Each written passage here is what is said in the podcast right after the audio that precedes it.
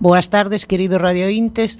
Hoxe eh, falamos Begoña Picón, Rosi Sarmiento, Ola Rosi, boas Hola, tardes. Begoña, e nos tardes. controles temos o noso querido Mario Lois. E hoxe temos aquí un invitado de luxo. Bueno, eu digo de luxo porque o vexo así. Paco González. Hola Paco, boas Hola. tardes. Boas Begoña. Bueno, Eh, hoxe Paco un gran compositor, músico, baixista, guitarrista, profe, eh, ten moitas vertientes, entonces nos vai a contar quen é Paco. Quen é Paco? Uf, que pregunta, eh, xa para empezar.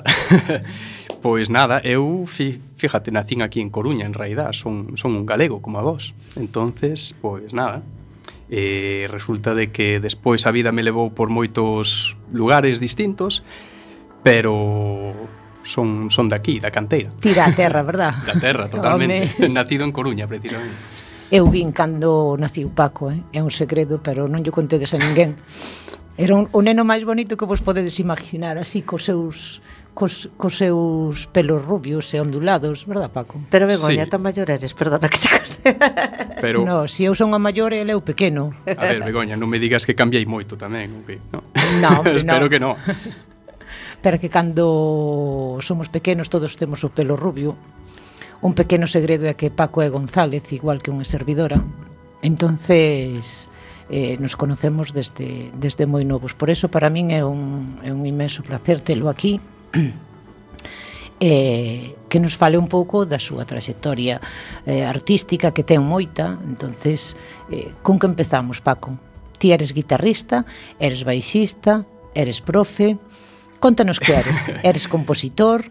Sí, pero todo empezou realmente con, bueno, alá debía de ter 12, 13 anos, eh, de repente enamoreime dun instrumento que é o baixo. Eh, aí empezou todo. O instrumento ese grave con catro cordas E de aí foi, bueno, crecendo o meu interés pola música, a, a composición, e despois, obviamente, para compoñer, pois había que pasarse á guitarra. entonces foi evolucionando así a cousa. Sí. É que Paco ten moitas vertientes. entonces eh, gustache escribir os teus temas? Sí, sí, sí, realmente, bueno, vou vos ser sincero, sí. eu, eu cantar non, non é que cante precisamente, pero me gusta eso, facer as letras, os acordes, a composición, e fago algún tema tamén para algunha amiga, algunha cantante que, bueno, seguro que o canta mellor que a min. Sí. Bueno, hoxe a música corre a cargo a cargo de de Paco, eh, non vamos a poñer a poñer música de outros cantantes tendo tendo aquí. Eh, fai uns programas eh, podemos escoitar algunhas das súas composicións porque xa puxemos neste neste programa Nubes de papel eh, cancións de Gran Chulbán eh, un grupo de un grupo de rock. Sí, eh, de Santiago, da zona de, bueno, Santa Comba, mm. precisamente. Eh, levo tocando con eles uns meses, son mm. o baixista do grupo.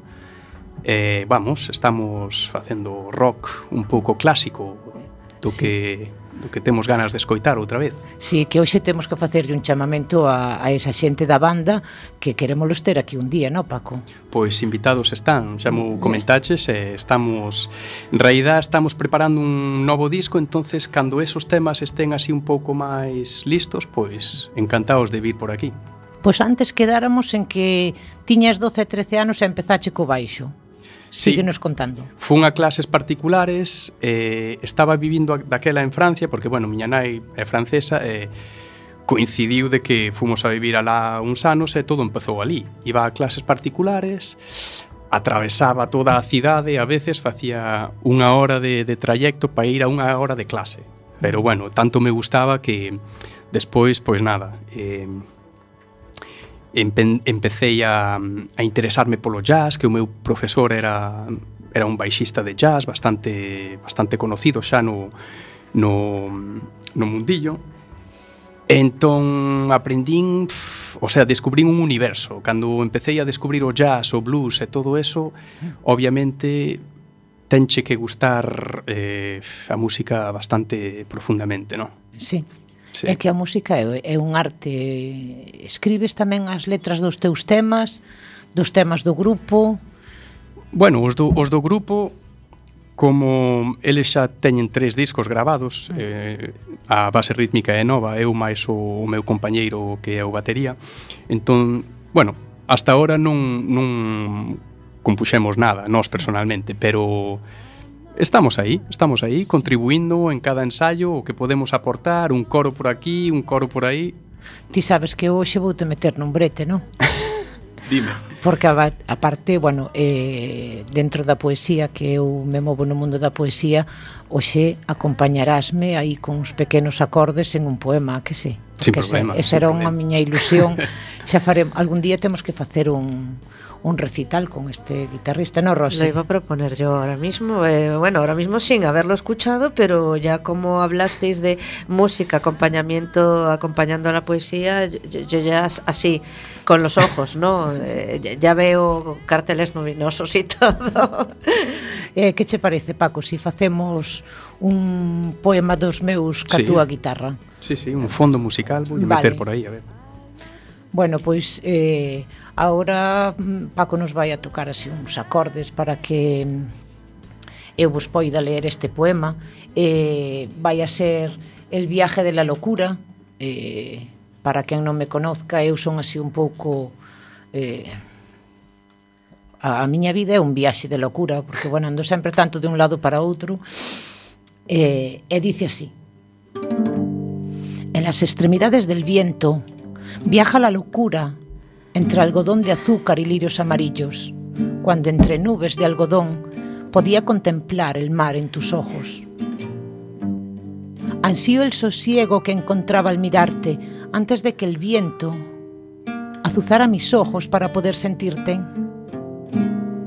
En compañía de las olas surgen las veredas de otro cielo que ansiaba suaves caricias y al final del camino no había árboles esperándome ni zarzas llenas de moras que me indicaran un respiro para poder descansar. Era una locura de viaje, hasta las veredas de otros cielos, con otro viento rondándome, con otra estrella cuidándome. Una locura. El viaje se acaba. Que bonito. Gracias, eh, Paco. Que bonito, que bonito. Unha ilusión unha unha ilusión cumplida. Outro reto máis. sí.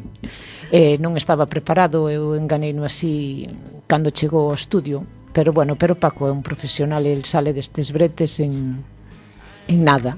O, o jazz precisamente foi o que me, bueno, enseñou a, a improvisar.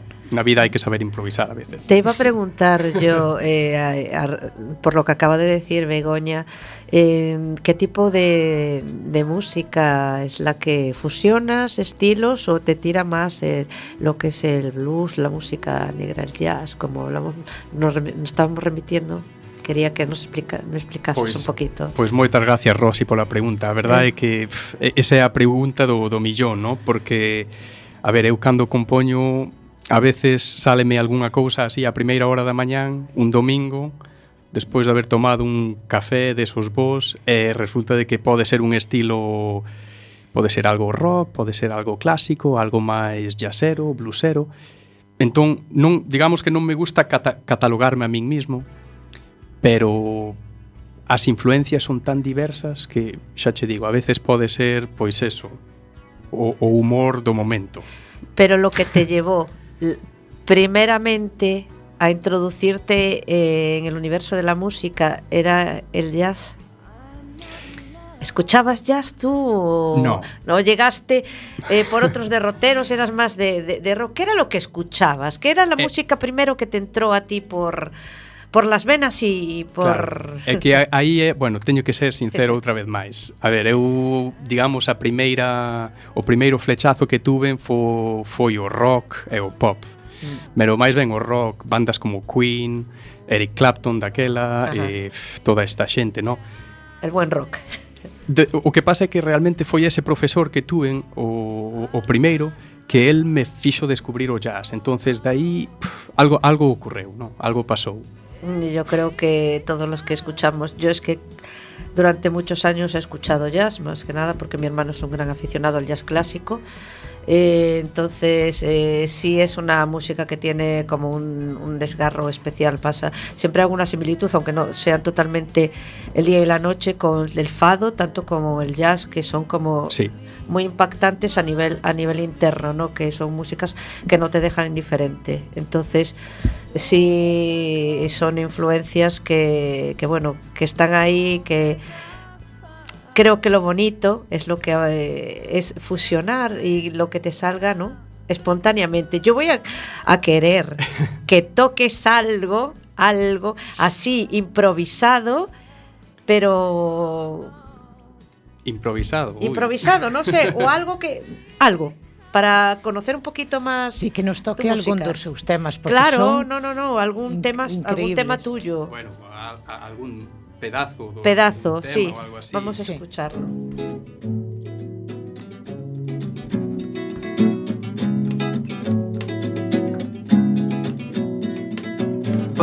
Butterflies, butterflies, I see butterflies. Butterflies, butterflies, I feel butterflies. Live your life, don't waste time. Take advantage, it won't last. Uh, don't look back, no, don't relax. Take it all in on your strive. Treat yourself, now be unkind. You're entitled, cause you're not mine. Leave me now, yeah, it's your right. Be aware though of dragonflies, butterflies are like that. The more you try, the more they fly high, high. Out of sight, you're not this, you're not that. When I chase, you've gone far. Yeah, you're so pretty, you're so fine. Am I thinking won't die? Butterflies, butterflies, I feel butterflies flying high.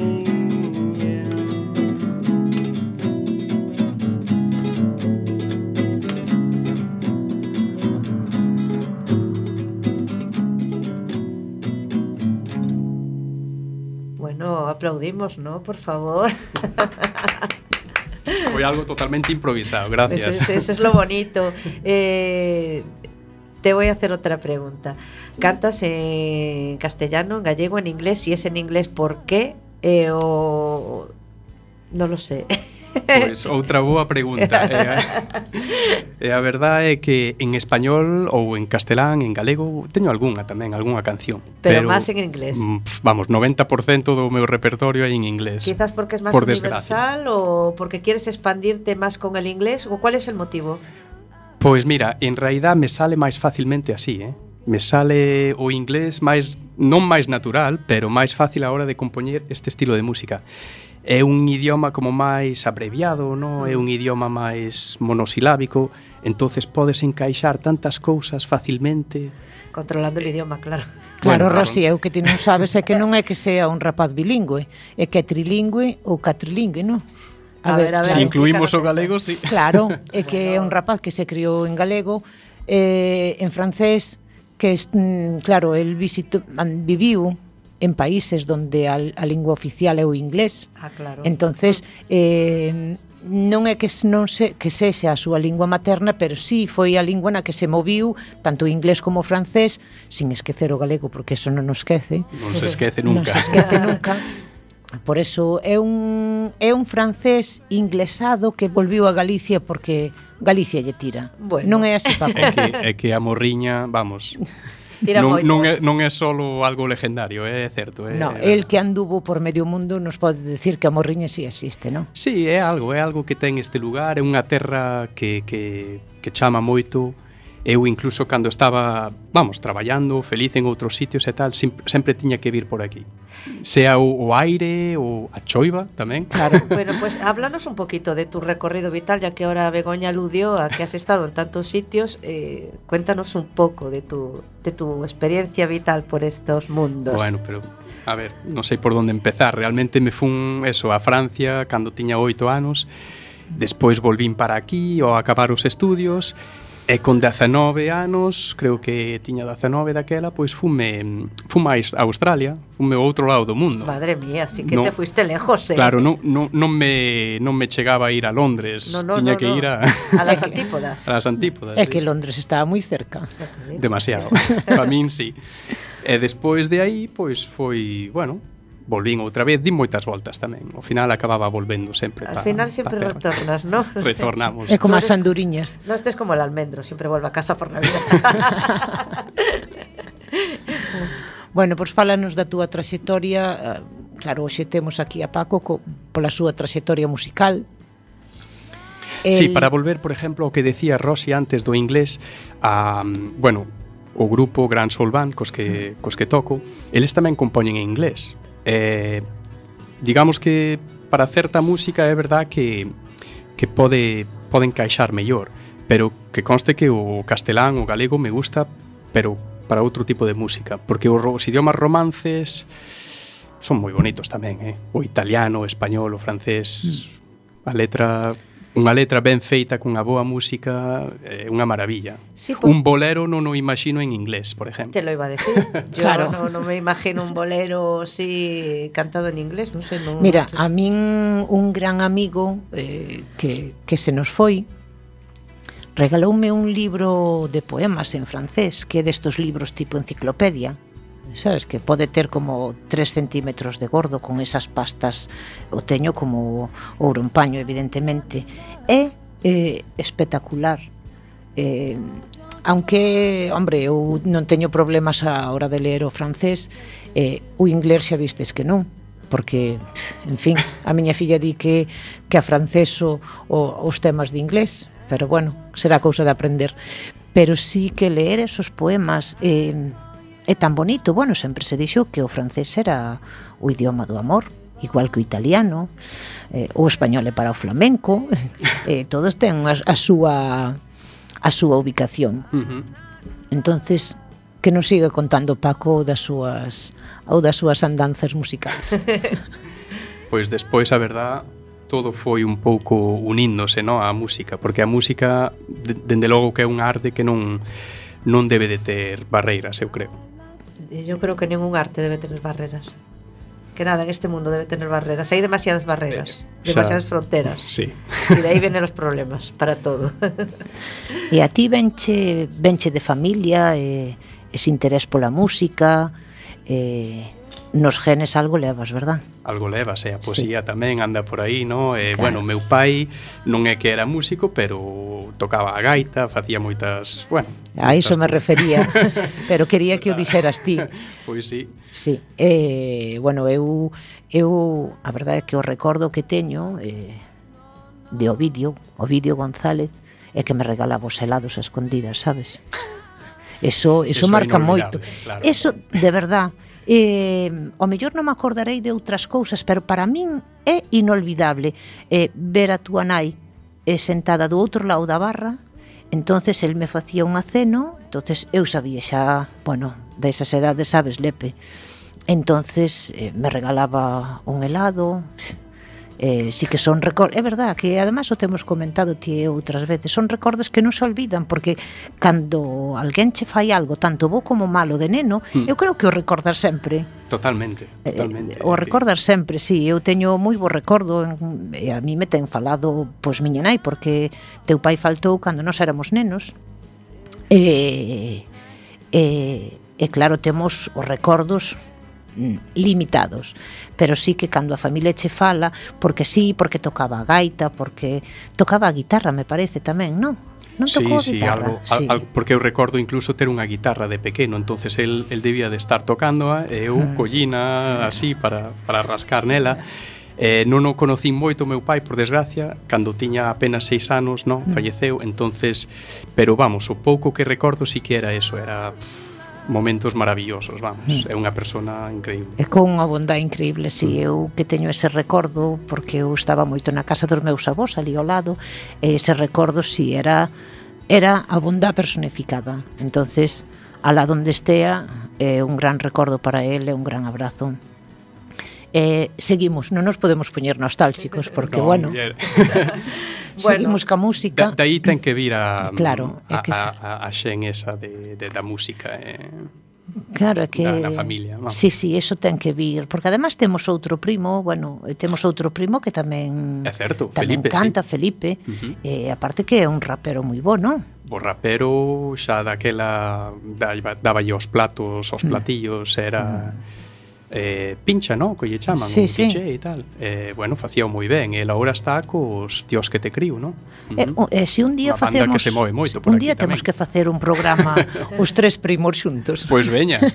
bueno, pero sois unha familia de artistas. Sí. Pero o, o rapaz eh, Moncho Vilar estuvo aquí Ele da tablilla, sabes quen é? Moncho Vilar é un escritor eh, Pero ese primo meu Por parte eh, por parte de nai tamén, pero pola parte eh, por outra parte que non é Paco. Ele é da parte González, outra da parte Castro. sí, está. pero sí, andamos. E temos outro primo máis tamén, que el vive no Brasil, é un e tamén escribe poesía porque eu teño contactado con el, claro, el escribe poesía en portugués e algunha cousa me ten mandado, eu aparte un bo abogado que pues mira. que tamén lle gusta escribir poesía. Por eso que algo nos debe de vir de aí eu creo que algún antepasado noso foi foi así, non? Sí, certo, pero de todos modos, bueno, para non desanimar a xente que non ten, digamos, antecedentes musicais, hmm. eh, a, eu recordo, por exemplo, o meu profesor este de baixo, que sempre volvo a, a hmm. falar del, me dixo, mira, a música é para quen a queira atrapar, non? E eh, realmente non tes que vir dunha familia musical, non tes que haber nacido con un don ou algo, pero realmente e incluso diría que non importa a idade. Ah, no, claro. Podes descubrir algo ou empezar a tocar e hai xente que chegou tarde á música sin ter ningún pariente nin nada que fixera música e, e foi un descubrimento tamén o talento de cada un está aí e nunca se sabe donde Ah, pode Yo, yo, yo soy de las que opino que nunca llegas tarde a ningún sitio, sino que cada uno tiene su ritmo vital. Entonces Correcto. es su manera de, de enfocarse en lo que le pide cada momento. Eh, no sé, a veces tengo la sensación de que la mayor parte de las personas piensan que estamos en una competición y, y aquí no se viene a competir, se viene a intentar disfrutar e intentar averiguar cuál es, cuál es tu camino. Exactamente. Entonces, bienvenido al momento en que, lo, en que lo, lo descubres porque hay mucha gente que se muere sin saberlo. esa es la pena Eh, no sé, Bego, si, si no sé, me toca algo otra Ah. vez Paco que... Si Ya, Paco vai nos tocar algo máis. Eh, non sei como vamos de tempo, Vamos pero perfectamente de Sí, tiempo. ah, bueno, pero pois pues entonces nos vai a tocar outro outro temiña del Pois pues mira, unha canción diferente. Por que favor, vos parece? Sí, claro. Vamos. Espléndido. Que claro. se chama unha canción diferente, por certo. Bueno, pues está bien que lo hayas matizado. Aquí deixamos a libre albedrío. Cada un eh, fai o que realmente lle gusta.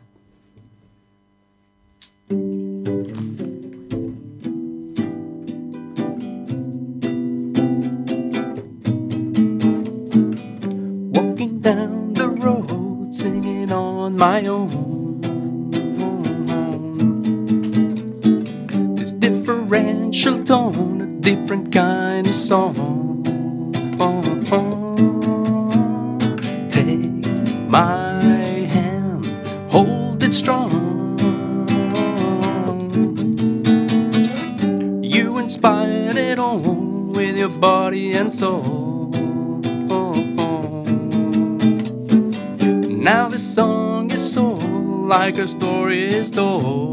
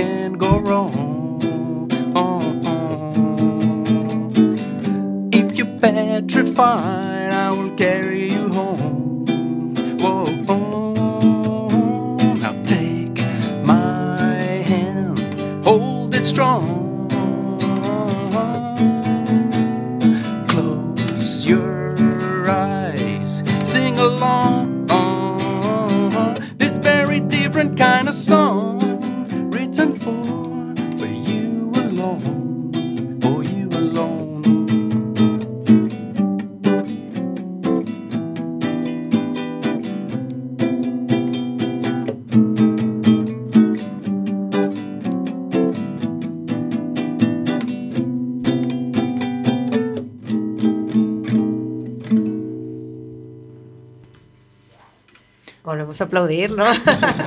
Gracias. eh, pregunta, la pregunta. Espero del que vos gustara. Nos encantou, por A mí me suposto. encantó. Outro estilo, pero Sí. sí. Te iba a preguntar yo, ¿cómo te sientes más cómodo eh, cantando en grupo o cantando en solitario? As preguntas esta noite, uf, tiña que haber preparado algo, eh? Pois pues son improvisadas, eh? Improvisadas, claro. Non temos guión ni nada. Nada, eh? nada. Conmigo non. non gasto de eso. Eh, bueno, é que son cousas moi diferentes. Por eso te lo pregunto. Non podo responder. Non podo, é que diría que algo así agora como na radio, isto eu disfruto, so, son feliz aquí. Pois pues háblame de sensaciones. ¿Qué sensación tienes cuando tocas con la banda y qué sensación tienes cuando tocas tú solo, en solitario? A ver, bueno, Begoña, ti ademais viñeches a vernos aí ca banda fai mm. pouco en Santa Comba, no primeiro concerto que dimos con esa formación era, bueno, un escenario grande, había bastante xente ao había principio, Había moitísima ¿no? xente, sí, el di que había bastante, no, había moitísima xente que teñamos a plaza chea, eh, bueno, eu seguinte en Porto do Son, empecé a seguirte en Porto do Son, e tuve a honra de, te, de velos así, creo que faltei a un solo concerto, non? Desde, desde o verán faltei a un bueno, solo, máis ou menos. Perdonamos, che. Pero viñeches a todos os demais, e eh? Ah, sí. fixeches moitos kilómetros sí, sempre e eh, realmente sodes os, os nosos mellores fans. Así sí, hizo sí, mucha sí. campaña, eh? Sí. Doi fe. Sí, o outro día dedicaron, dedicaronos aí un tema eh, aos mellores fans, eh? Eso é casi unha medalla. En tan eh, pouco tempo, ademais. Sí, sí. Es que non podéis ver la cara de orgullo que ha puesto. sí, sí. Pero mira, vamos a volver a, a resposta esa. Por exemplo, no sí. escenario, por exemplo, eso é increíble, porque a sensación que che dá tocar cuns amigos, cunha banda, eh, con ese sonidazo, ¿no? con esos focos aí, é, é algo, bueno, Se crea una buena energía con el público, ¿no? Eso Totalmente. es así un- una corriente sí, que se transmite y se, y se puede apreciar. Sí. Es lo bonito, ¿no? Que llegue a la- al público realmente. E ademais, bueno, tocando o baixo, pois non estou como tan nervioso, non teño tanta aquí, por exemplo, parece que non, pero estou moito máis nervioso. Estos sitios máis íntimos, máis pequenos, pois son son realmente estás ao desnudo, estás claro, completamente estamos claro. pendientes tan só de ti. eh, bueno, a verdade é que o concerto ese de Santa Comba foi increíble, eh, foi increíble. Eh, me gustou moito o concerto de Santiago, donde aparecían así esos temas novos que me parecen espectaculares. Pero bueno, si para eso temos que falar o día que veña toda a banda, non? Yo pero contaba bueno, con que iba a estar toda a banda hoy. Bueno, pero hoxe chovía moito e a banda se mollaba. Entonces, vamos a ver. Exactamente. A banda ten que vir outro día que hai que xuntalos a todos, e se non nos temos a todos non é unha banda. Claro, sí. Entonces, sí, sí. cando poidamos xuntaros a todos, entonces que facemos nun programa onde hai tres da banda? No, temos que telos a todos. Cuántos sois en la banda? Somos catro. Sois cuatro. Sí. Claro, e hoxe só podían tres, entonces non hai banda. Pois pues hai máis días. Ademais que, bueno, sinceramente, eles me, de, me decían que preferían vir cando estivéramos todos ben preparados e que o fixéramos moi ben para vos e que quedades quedarades contentos polo menos. Bueno, eu Vamos teño que dicirvos que é moi contenta con esos temas novos, sobre sí, todo. Esos sí. temas aparte a mí me encantaron, son temas eh xa veredes eh, eh parece que en primicia. Vai tomando outra, en sí, primicia. en primicia. Bueno, vamos a tener primicia. Sí. Bien. Sí, sí. Me gusta. Eh, son temas eu puden escoitalos, que ademais eso facelos ah, Bueno, típico, pois pues agora vos vamos a facer eh, estes temas novos a ver que tal saen. A mí me encantaron, me parecen espectaculares e, eh, e temos que velos aí en escenario eh, eh, sí, porque a mí Pa cando o próximo concerto? Hai algo previsto en Vigo, non temos fecha de momento, pero supoño que xa ao empezar o ano tendremos algo mm. concretado e tamén nos están chamando agora de Valencia, de Madrid, quizás en Barcelona tamén. Hai hai un un germen de, de pequena gira nacional que ah, oh, eso suena moi bien. sí, bueno, pero entonces... no tenéis nada todavía. Bueno, no lo digas, no lo digas hasta que esté firmado porque las cosas si no se gafan. Claro. Están en trámites de de selo. Vamos a dejarlo ahí un modo stand-by y después cuando formalices ya volvéis Y Seré de esos primeros en ser avisados. Claro, y todo, todo la gira de, de, conciertos avanzando ya todo el año que viene. O bueno, pues que... que nos fale un pouco da súa faceta de compositor. Espera, es que te me has adelantado, Bego, que le iba a preguntar yo. A Desde ver. luego, de verdad, esta mujer se me adelanta siempre. Bueno, que quede esa pregunta. Vou despois a por ela. Rosy, dime. Uy, uy, es que... Eh, Vale, vale. ¿Qué te pregunto? Me dijiste que tocabas el bajo, la guitarra, algún otro instrumento. Esos son os que toco, bueno, medianamente ben. Eso quiere decir que hai más abanico. Más abanico, pero... No, no, no, no dilo todo. Non diría que son trompetista, aunque estudiei un pouco a trompeta e toqueina tamén algunha vez, pero é un instrumento moi respetable es muy respetable. Mi hermano aprendió a tocar la trompeta el solo de oído. Es muy respetable. Al principio eran aullidos directamente, ¿no? De esto de que, por favor, cállate o te mato. Pero, pero después fue saliendo la música y yo digo, pero tío, tú eres un cerebrito ahí muy, o sea, muy poco explotado, porque esto... Eh, aparte de pulmón, ¿no? Que mucho pulmón, porque yo lo intenté e a mí non me salía nada. Xa, xa para sacar o primeiro sonido creo que tardei como un mes ou dous para poder sacar a primeira nota.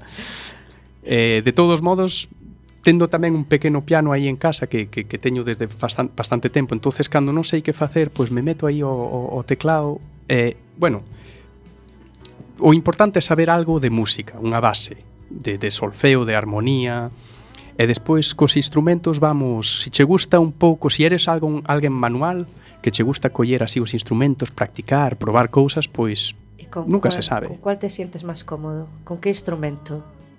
Eu diría co baixo, porque é o, é o primeiro que, que aprendín. Foi o primeiro? Sí, o primeiro, sí. empecé co baixo antes incluso de realmente meterme ca guitarra, ca aunque guitarra. tiña unha guitarra aí na casa de pequeno, pero non... Guitarra clásica ou acústica? Esa, esa é outra moi boa pregunta, gracias, Rosy. a, a, a historia é que eu non, non dou tocado ben a, a eléctrica, non me resulta cómoda. entonces teño esta española, é a que a que a que me encanta tocar. Te iba a preguntar porque son máis cómodos. Claro, estou, en temas de cómodo. rock o así, ya es como que más la eléctrica, pero tú no tocas ahí, tocas el, el bajo, ¿no? O baixo eléctrico. Claro, claro. Pero a guitarra española, como é fácil de transportar e non fai falta amplis ni nada, claro. pois pues para pa compoñer perfecto en casa. Mm. Sí, sí, sí. Claro, é que aí o temos eh, o que che digo eu, eh, temos que organizar un recital porque o podemos levar o próximo día, non? ya estamos tardando. ¿Cuándo te digo yo algo que no? Pero, pero si non fixemos un recital fai dous días, Rosy, non podemos... Pero, no, no, no, pero hai sí. que hacer máis. Sí, porque además... Hai que hacer máis, ya, ya estamos aí en puertas de del año que viene e hai que empezar a moverse debo. A parte ahora cheganos o mes de decembro O mes de decembro o mes onde facemos, solemos Bueno, eu polo menos o eh, solo facer recitales benéficos eh, ti tamén, Rosy, non? Eh, xa estuvemos en varios Sí, estuve, para... este mes non tengo nada previsto pero, pero, pero bueno, a mí me falaron aí mm, amigos comuns que se están preparando da Cruz Roja eh, bueno, aí andaremos sí, es el mes por excelencia yo creo que para todo lo conciertos benéficos de hecho antes estaba hablando de otro tema que no tiene nada que ver con lo que nos ocupa, es, mi, es mío personal. Y, y, y, estábamos hablando de presentaciones, de libros y tal y tal. Y entonces eh, salió el tema, sí, yo este mes voy a hacer un acto, podíamos eh, hacer ahí algo ahí, pero es benéfico. Y, dije, no, pues entonces no, claro. Eh, sí, es el mes. Yo creo que deberían ser todo, deberían ser todos los meses del año, ¿no? Esto es como que llega la Navidad y parece el, típico, el típico, chiste de vamos a poner la mesa mega familiar que todos nos queremos mucho y el resto del año a lo mejor están lanzando puñales por sí. ahí volando, ¿no? Pero bueno. Habría que portarse bien todo ano, sí. con todo el mundo. Creo que sí. Sí, pues, bueno, a, no que nos ocupa, bueno, Rosy e eu as dúas facemos poesía e é verdad que agora no mes de diciembre, bueno, mm, solemos meternos aí no mundo de dos recitales benéficos que sea a Cruz Roja e, e enfermos de esclerosis. Eu ano pasado tamén fixen enfermos de cáncer. Bueno, por aí Habíamos saldrá hecho, algo. Sí, sí, sí, sí. Outro é eh, para enfermedades raras, ¿no? No, para no. El, todo, yo creo que te refieres al tema de la Liga Reumatológica, que al final este ano no lo propuse, pero no llegó a término y había sido también un festival de poesía solidaria y bueno, eh, sí, sí, para asociaciones varias. Yo bueno, también. xa argallaremos algo. algo aí, eh. bueno, así eso nos dá para para moito máis. Eh, que nos queres contar máis, Paco? A ver, no, fálanos desa... No, no, no, de la faceta, que perdona que te, que te pise, de la faceta que habías comentado tú, que se estaba escurriendo un pouco como la anguila, de su faceta de compositor. Ah, Ay, claro, nos quedaba Hay que voltar ahí. a pregunta claro, esa. Sí, que... que además a mí me parece, pues, si toca o baixo, é un gran músico, pero eh, hoxe o traemos aquí pois porque é un gran compositor. Bueno, gracias, Begoña. Ah. Eso ten que ten, bueno, xuzgalo a xente. Claro, a, e xulgo eu porque eu foi quen te escoitei. Entonces eu xulgo que é un bo compositor porque eu sí que sí que escoitei os seus temas, entonces eh, creo, men, creo menos deber de, é que, de mira, ser con, quen de con tal de tocar a unha persona, con eso xa sí. misión cumplida, non? Tú tienes veces... espíritu de artista, está claro. Eso solamente lo podemos decir los artistas. Claro.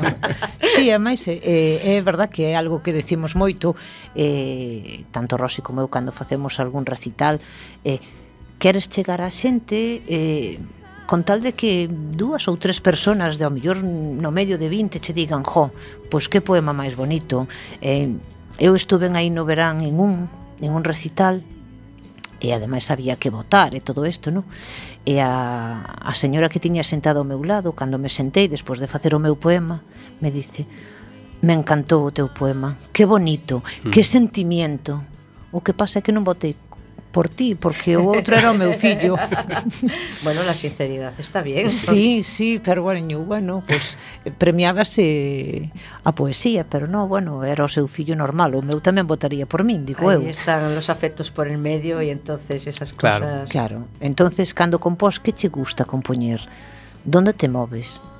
Pois é un misterio. A verdade é que inda, inda estou preguntándome a veces esa pregunta. Por exemplo, esta última canción que, que vos toquei, isto foi unha mañán, me levantei, non sei, facía bo día, e, e collín a guitarra, non sei por qué, e de repente saliron os acordes esos, saliron naturalmente, e, e esos acordes e, e, encadenáronse perfectamente e de aí veume unha melodía.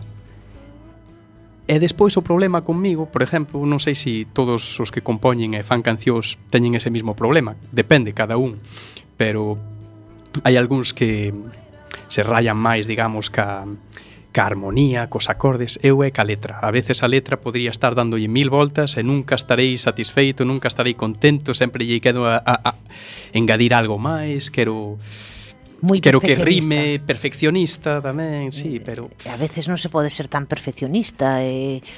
Bueno. Pero mira, cos acordes é algo que o vexo, o vexo moito máis claro. Os acordes... Porque che saen fluir. de forma natural. Será por eso? non natural, pode ser o, a base ese, esa base xasera un pouco así, os acordes esos que que te mm. meten que, aí que te, te entran e te desgarran e te, te tocan la fibra. E, e, e con, con ver un acorde xa sei por onde hai que meter o segundo e tal. O, a armonía realmente é moi enriquecedora. Eu recomendo a todos os músicos que queiran desarrollar un pouco máis de, de introducirse nese universo. Te meto en un brete. tengo un poema aquí, nunca llevo, pero bueno, este va encima porque lo tengo aquí en notas. ¿Y qué tal si aprovechamos y me haces un acompañamiento musical? Outra cousa improvisada, pois veña. Improvisado total. Te voy a pedir que inicies el pie, que me des el pie, tú lo que te vaya Algo algo suave, así como delicado. Está bien. Perfecto, empezamos. La delicadeza es ese gesto que rebosa belleza a cada paso. La ternura extrema de una mirada, un roce o un abrazo. Los pasos suaves que se deslizan haciendo crujir las hojas secas. El cielo abierto sobre las cabezas desnudas, como los desnudos pensamientos que se marchan volando entre las nubes. Tocate y fuga de un alma en movimiento.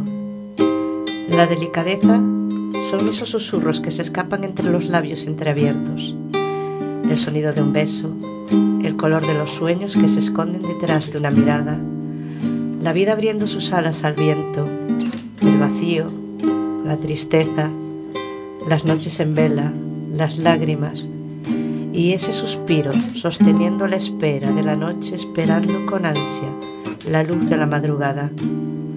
La delicadeza es, en fin, la vida tejiendo sus hilos sobre los bordes del alma. Gracias. Qué bonito. Qué bonito, Muy bonito. muy bonito también tu acompañamiento. Me has a- hecho feliz. A poesía queda moi ben ca guitarra, eh? Bueno, a Sí. min... Eh, E a española, sobre todo. Sí, Sí, a- queda moi ben. Queda moi sí. ben con piano, porque eu xa fixen recitales Violín. con piano, uh -huh. con violín. Camarimba é impresionante, Tamén, porque claro, un dos primeiros recitales que fixen cando sacara o, sacáramos o primeiro libro, eh, foran Betanzos, eh, no Centro Cultural, no Centro de Cultura de Betanzos, xa estaba o auditorio cheo, fora, eh, eu recordo que decía, Dios mío, pero tantísima xente, eh, fora espectacular, e nos mm. acompañaron un rapaz con marimba, E a verdade é que fora eh, ese sonido que crea a marimba, porque é un sonido moi bucólico, moi... Eh, eses sonidos que te transportan, es, eh, queda espectacular, sí, sí. queda espectacular. Eh, por eso que eh, os artes cando se mesturan, cando se xuntan, como vai a sair? Pois un arte máis grande, non? El que... arte, el arte, todo, todo tiene que estar en comunión, ¿no? Todo está entrelazado. Sí, no, sí. no se puede separar disciplinas. O que falábamos antes das barreiras, sí, pois sí, derrumbalas sí, sí, todas sí, sí. porque a arte realmente é unha das poucas cousas que nos permite voar, Pero- estar nas nubes como, Claro. Como este programa. Cuál es el- obviamente, uno de los inconvenientes más grandes que veo yo, eh, no solo a nivel de artista, sino en general, es esa lucha de egos que hay por querer sobresalir, ¿Verdad? por, por ser más que los demás, como si estuviésemos ahí, no sé, lo que hablaba antes, un poco compitiendo, compitiendo no sé, con quién y contra quién, porque eh, cada uno tenemos nuestro camino. Hai que ganar, hai que competir, hai que, bueno, Estamos, ser agresivo, ¿no? Sí, é eh, que chegamos a ese, ese punto que, mira, eh, fai, fai algúns programas, tuvemos aquí un rapaz mm, con 15 anos que que nos deixou atónitos a todos. Ah, sí. Unha Yo... forma de pensar con 15 anos eh, que, que, bueno, nos chegou a decir que os xoves doxendía perden o tempo un 90%. Sí, que, que, ben. que, que sí. perden o tempo en cousas tan superficiales que, que lle dá pena, pero que cho diga un rapaz con 15 que se anos. conta. Sí, claro, sí, sí. un rapaz con 15 anos que ademais é emprendedor, ten a súa propia marca de roupa. Eh, bueno. bueno, nos deixou, verdad, Rosy, é que foi Alucinando, un programa, sí, mm, sí alucinabas. Eh, pois mellor, porque fai falta tamén xente desa xeración que que perdón por decilo eso, desa, man- desta maneira, que desperte, ¿no? Que desperte Claro, e que sí. se dé conta e que realmente están atrapados en algo que ao mellor eles non elixiron, ¿no? Pero están No nos eligió, yo creo que, perdón, que es la sociedad un poco, el sistema en el que vivimos también, que nos quiere un, eh, dormir, nos quiere anestesiar y, y en muchos momentos vivimos anestesiados todos, eh, con las nuevas tecnologías, con las redes sociales, nos perdemos eh, el, el hablar, el estar compartiendo. Claro, eh, nos, nos decía outro día, verdad, que ela forraba a paga, que non a gastaba. Sí. Porque ela forraba para, bueno, para esa pequena inversión que está facendo. E ten eh, proxectos, e eh, pensa ten, eh, no futuro, claro. claro. Ten claro. moitísimos proxectos e, eh, e agora eu outro día, bueno, eu me comunico con el está organizando eventos deportivos, eventos de rap, pero que é increíble o, o que tal move este rapaz e que, que non deixe de ter 15 anos. Aí, claro, claro. Eso es lo que más Claro, é que nos diga que, que esta nova xeración está perdendo o 90% do seu tempo. É Dios... Pois todo empeza por unha persona ou unhas poucas personas e... Eh... Sí, el tamén compón, verdad, Rosy? Nos eh, compón. Claro, porque, a ver, esto no deja de ser... Realmente es un programa artístico. Entonces, tenemos que abrirnos a todas las artes. Es verdad que antes nos centrábamos más en el tema literario, pero desde que... Chegou a Revolución. Llegó Begoña aquí. eh, dijo, eh, me hizo unas propuestas y dije, sí, tate, ¿por qué no? el día que diga yo, ah, no, no, que no, claro, algo que... es como, a ver, sí, algo, no me te voy a decir, tráeme aquí a alguien que no tenga nada que ver con el mundo de, del arte, ¿no? Entonces, eh, todo lo que sea, dar visibilidad a personas que tengan algo que decir, algo que contar, algo que transmitir. Mm, claro, mí, nos temos os que, micros que abertos. Feliz, me hace feliz eso. Claro, é que sempre temos os micros abertos e, e todos os nosos ointes o saben e todo aquel que queira que queira vir ao programa, todo aquel que eh, pois que se poña en contacto con nós eh, que Nuestra, cree. Mm, nuestra casa es, es su casa. Claro. Nuestra casa es vuestra. es vuestra casa. e a verdade é que é un local moi moi agradable, e sodes maravillosas. é que nós somos a caña de España. hombre hombre es que si no llegas a decir eso ya No, a verdade é que estamos No, pero- cómodos, sí. Sí, pero cómodos. mm, hai xente que che dice, ai, é que unha hora, unha hora de programa. Buf, Pasa é que, voando. É que Sí, pasa sí, sí, sí, voando, sí. claro, pasa voando e aparte non se trata de unha entrevista, no, todo é familiar, todo é todo acaba fluindo. Falta el café. Bueno, hoy no, hoy trajiste la infusión, muy, muy buena idea, muy buena idea, Bego. Eh, el próximo día traemos el termo. O próximo aquí. día che toca a ti. Bueno, toca pero aí o mellor es que seguimos falando comida. toda a noite, si traes. Sí. Mira, volvemos a hablar de que sí, ahí el tiempo sigue corriendo y como sigue corriendo, Hmm. tócanos outra canción. Tócame outra vez. Outra que des. Sí. bueno, Tócala xa. outra vez, San. Outra, outra canción nova ou... Claro. outra canción que ti queiras. Claro. Visto, pero, o, a ver.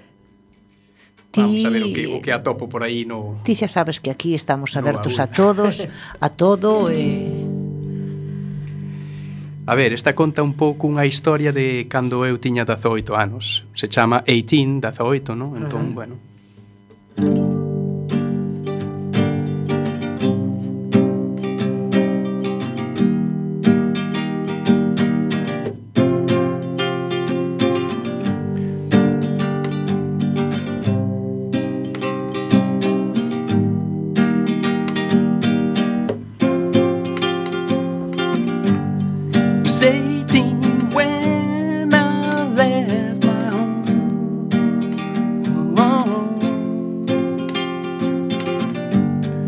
18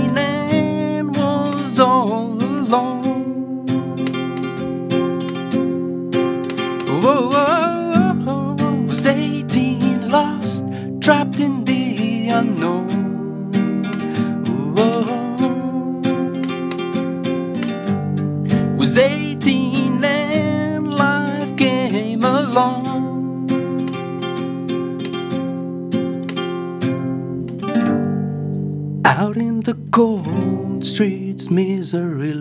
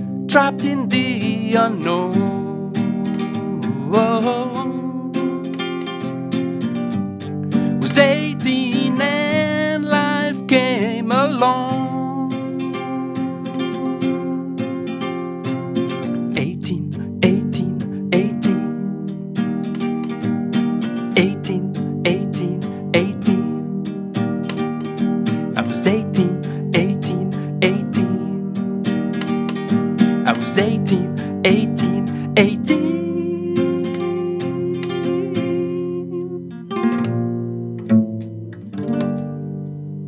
Bravo. Gracias. Bueno, eu non sei por que dice que non é cantante, que el non se encontra ben cantando.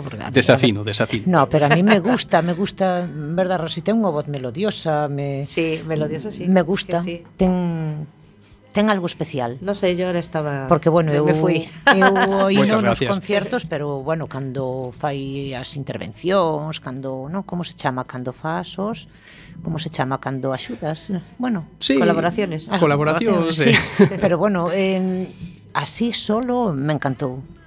Me pois podedes escoitar estos temas tamén en internet que están por aí subidos, Pero mellor cantados tamén con instrumentos. para hacer publicidad, ¿eh? claro, ¿eh? se puede Un pouco de publicidad, por que non? Claro. claro. Contallos ointes onde te poden escoitar. Claro. Bueno, están en YouTube, están en Spotify, en Apple Music, iTunes, bueno. Bueno, hai, hai unha distribuidora que me... Sí. Bastante Está feito todo moi casero, pero bueno. con moito amor para pa xente que lle guste un pouco de todo e. Pero aí eh. está, aí uh -huh. está, eh, volando por las redes. Sí. Bueno. 18 era este tema, eh, bueno, Paco Señón, Paco Señón podedes buscar o, o nome en Tienes internet. Tienes eh, algún álbum propio editado? Sí, todo está realmente en streaming, ¿no? En streaming aí en internet. Si es, pff, non, non me atardei a facer os, os CDs físicamente de momento, Ajá. está todo subido aí nas plataformas. E eh, levo tres discos. Tres mm, discos. Uns bueno, 40 temas casi. Todos del, con algún single. Eh, la- quiero decir, mezclas, eh, estilos... O Mezclo son todos, estilos. O son todos... mm, depende de los momentos vitales o que has tenido para escribir, porque entiendo que eres el autor de las canciones, ¿no? Sí, sí, sí. De todas. De todas, vamos, as miñas, sí.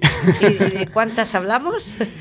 xa casi van 50, o mellor, bueno, teño algunha por aí incluso non, non editada de momento, pero... Te han marcado vivencias quizás personales totalmente, pero totalmente, totalmente. ¿no? Non todas, eh? hai algunha, algunha canción por aí, algunha instrumental que me gusta simplemente eso, a, a, a armonía, me gustan as melodías, E despois, bueno, si queremos aprofundizar a letra, pois sí, sí, hai moitos temas tamén que teñen doble sentido, no? hai moita metáfora, conto... De todos modos, sempre hai algo, os artistas a veces, en, eu creo que en todos os artistas hai algo sempre persoal, algo vivido, algo algo nas letras, aunque conte unha historia Siempre, de outra persona, sí. Eh, sí, es ese, esa capa, ¿no? que envuelve que es eh, hasta qué punto soy yo, hasta qué punto Exactamente. es juegas ahí un poco al despiste. Utilizas tu nombre, ¿no? Pero no utilizas un seudónimo ni ni un alias ni Paco Francisco, pero eso, mellor Paco por ya. Por, bueno, por comodidade, sobre todo, por é máis corto, sí pero Paco. Paco, Paco G. Seignon. Seignon é o apellido, o segundo de tu, apellido. Sí. De tu madre. Sí. É que claro. non se quere parecer a min, por eso pon Quito González. Pero a G de González está aí, eh? Está mayúscula. Está aí, eh. está está que va, hombre, era unha broma. Solo faltaría. Porque senón vais a facer moi largo. Eh, sí, bueno, é moi, sí. aparte, eh, porque aquí porque, levamos todos sí. dous apellidos, no? Claro. E a veces dous nomes tamén. Sí. Bueno, e eh, o González que é máis típico pois desta zona e, eh, e eh, o Señón parece que queda como máis Sí, dai un toque un dai un toque exótico así como francés. Sí. Sí, de feito é un apelido francés. Sí, sí, sí, que é o nome dun pobo dai do, do centro de Francia, creo, é o nome dun, dunha aldea. Y, ca y, canciones compuestas en francés o todo o me habías dicho, nos habías dicho antes que el 90% en inglés, francés. Francés hai unha, un par delas tamén. Tamén. E o resto en, español. Ah, bueno. bueno está Para outra ocasión, se si queredes, preparo aí unhas... Pois pues sí, te iba a decir, porque mi inglés non é nada bueno, con lo cual de pouco me enterado. claro, eu tamén son máis de Me he quedado francés. con la melodía, te soy sincera. Eh, bueno, pues como hablábamos de que el tiempo corre, vuela y, y- y ya cogió alas y echó a volar. Entonces estamos con los últimos minutos de programa. Paco, un placer haberte tenido aquí, de verdad. O placer meu. La próxima vez, Bego, la banda, ¿no? La banda, claro. La banda, ya Los el año que viene, que parece que queda muy lejano, pero estamos ahí. Sí, ahí a, las sí. cam- Claro. a, a- a cero coma de las campanadas. Sí. Correcto, el, eles avisados están. Sí, O sí, sea bueno, que- pues Despedimos entonces. Gran Sulván, os, es- vos espero aquí os catro. eh, pasademe día que xa vamos organizando, non, Rosy? vamos organizando porque nosotros también tenemos que mm. eh, hacer nuestro calendario de el que, de eles que eles que nos pasen o día que teñen libre que os traemos en, domingo. en nada. un domingo. Un domingo. No hay problema que podéis ir a misa por la mañana, que va a ser por la tarde. Non faltaremos. Bueno, pois un saudiño eh, temos que acabar porque o tempo El tiempo es así de Veñen nosos compañeiros de de, despois. injusto, de, de, de, de cruel. Entonces eh, ahí está sacudiéndonos duramente en esta tarde lluviosa, aunque nos ha dado tregua un poquito el tiempo, hasta yo vi un leve rayo de sol que me subió un poquito el, el espíritu. Y nada, os, eh, os emplazamos para dentro de 15 días con nuestro nuevo programa de Nubes de Papel y con más invitados. Eh, hasta entonces, eh, os deseo que seáis muy, muy felices. Bebo. Ben, eh, hasta dentro de 15 días eh, eh, que teñades vos vos días soñadores. I'm not